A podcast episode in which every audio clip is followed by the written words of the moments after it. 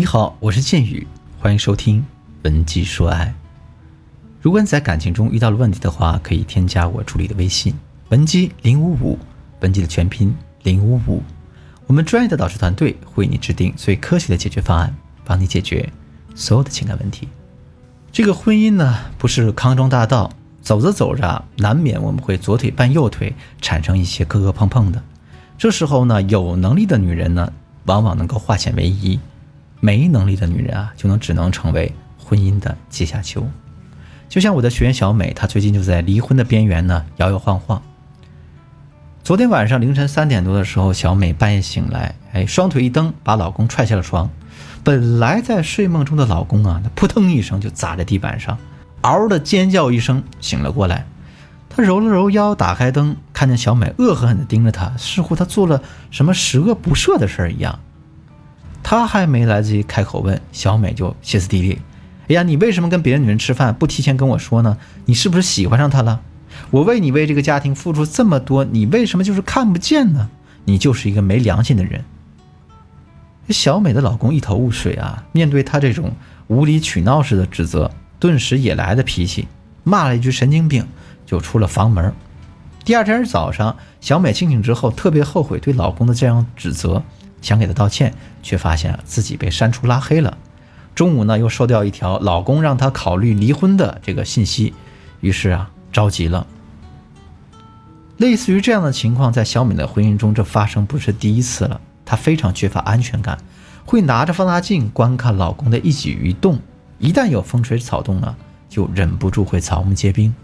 而她老公呢，在这种高压环境下生活久了，包容心也日渐用完，最后想到了离婚。那小美和她老公的婚姻也就在离婚的悬崖上摇摇欲坠了。但是小美并不想离婚，她想改变自己，改善两个人的婚姻状态，度过这趟难关。其实，如果不是真正的绝望啊，大多数情况下是没有人想要离婚的。那么，我们该如何挽回一个几乎绝望了的男人心呢？听完以下几个策略，我保证啊，你能在这个问题上得到一定的启发。第一个策略呢，是利用厌恶损失效应稳住男人离婚的念头。什么是厌恶损失效应呢？我先让大家玩这样一个游戏：如果你有一笔五十块钱的奖金，你有以下两个选择，你会选择哪一个呢？第一个选择是赌一把，这个有百分之四十的概率，你可以把五十块钱都拿走。百分之六十的机会呢，一分钱都拿不到。第二个选择呢是不赌，直接咱们拿其中二十块钱走人。我相信大部分人会选择第二种。那在这个基础上，我让你做这样一个选择：第一个选择是赌一把，赌局的概率呢是有百分之四十的机会把五十块钱都拿走，百分之六十的机会一分钱都拿不到。第二个选择是不赌，但是你要。直接损失三十块钱，我相信呢，你可能会选择第一个。但现在你仔细回忆一下，直接拿二十块钱走人和直接损失三十元，其实是不是一样的呢？这就是厌恶损失效应。厌恶损失效应指的是人们在面对损失时的痛苦感，要大大超过面对获得时的兴奋感。所以呢。在面对一件事情的损失和收益同时出现的时候，人们会更加讨厌损失。那我们该怎样利用这个厌恶损失效应，让想要离婚的男人悬崖勒马呢？最简单的方法是，让他知道离婚给他带来的麻烦啊，比跟你在一起的麻烦更多更大。比如，我让小美这样回复她老公：“哎呀，亲爱的，我知道我们的婚姻遇到一些挫折，让你产生了不想继续下去的想法，我尊重你的想法。”但是呢，我也得必须跟你说一下，孩子的抚养权呢必须归我，而且，嗯，你每个月至少要给我两万块钱的抚养费。另外，家里的房子和车子都要归我，毕竟我不能让孩子居无定所呀。等等等等。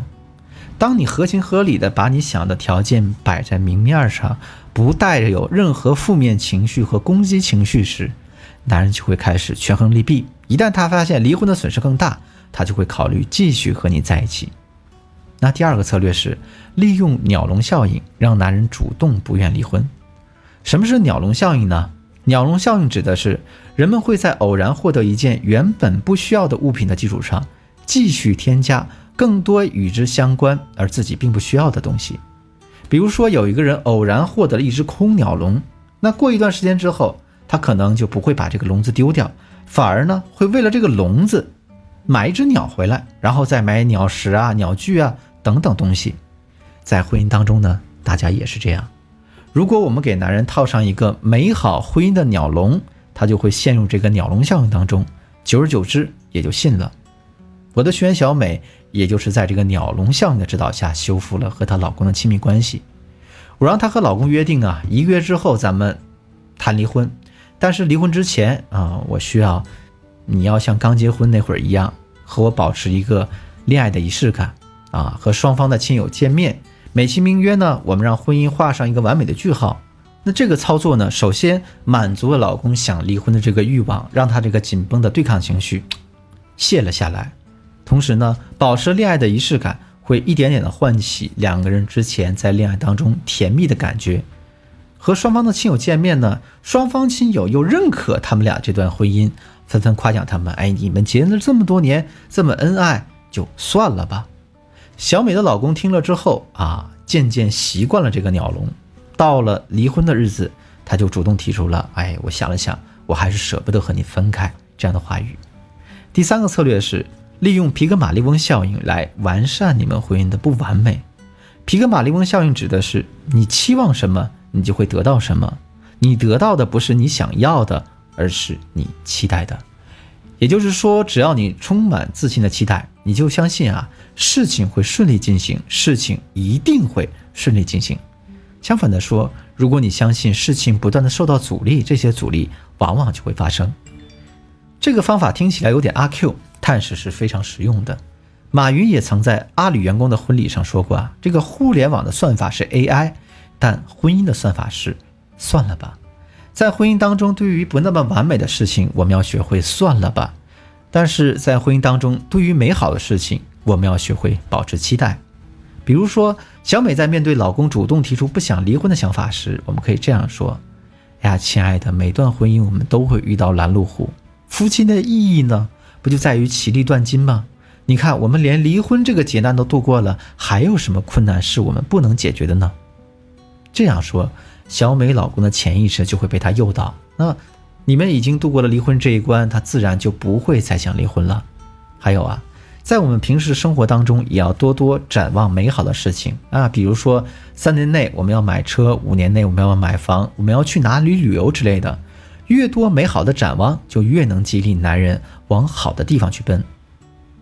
好了，今天课程到这就结束了。那对于本节课的内容，如果你还有什么疑问，或者呀还有没听懂的地方，都可以添加我助理的微信文姬零五五，文姬的全拼零五五，获得一次免费的咨询机会吧。最后呢，我们再一次回顾一下今天所学到的内容。如果你想让离婚的男人悬崖勒马呢，三个策略。第一个策略是利用厌恶损失效应稳住男人离婚的念头。第二个策略是利用鸟笼效应让男人主动不愿离婚。第三个策略是利用皮格马利翁效应完善婚姻中的不完美。文姬说爱，迷茫的情场，你得力的军师。我是剑宇，我们下期再见。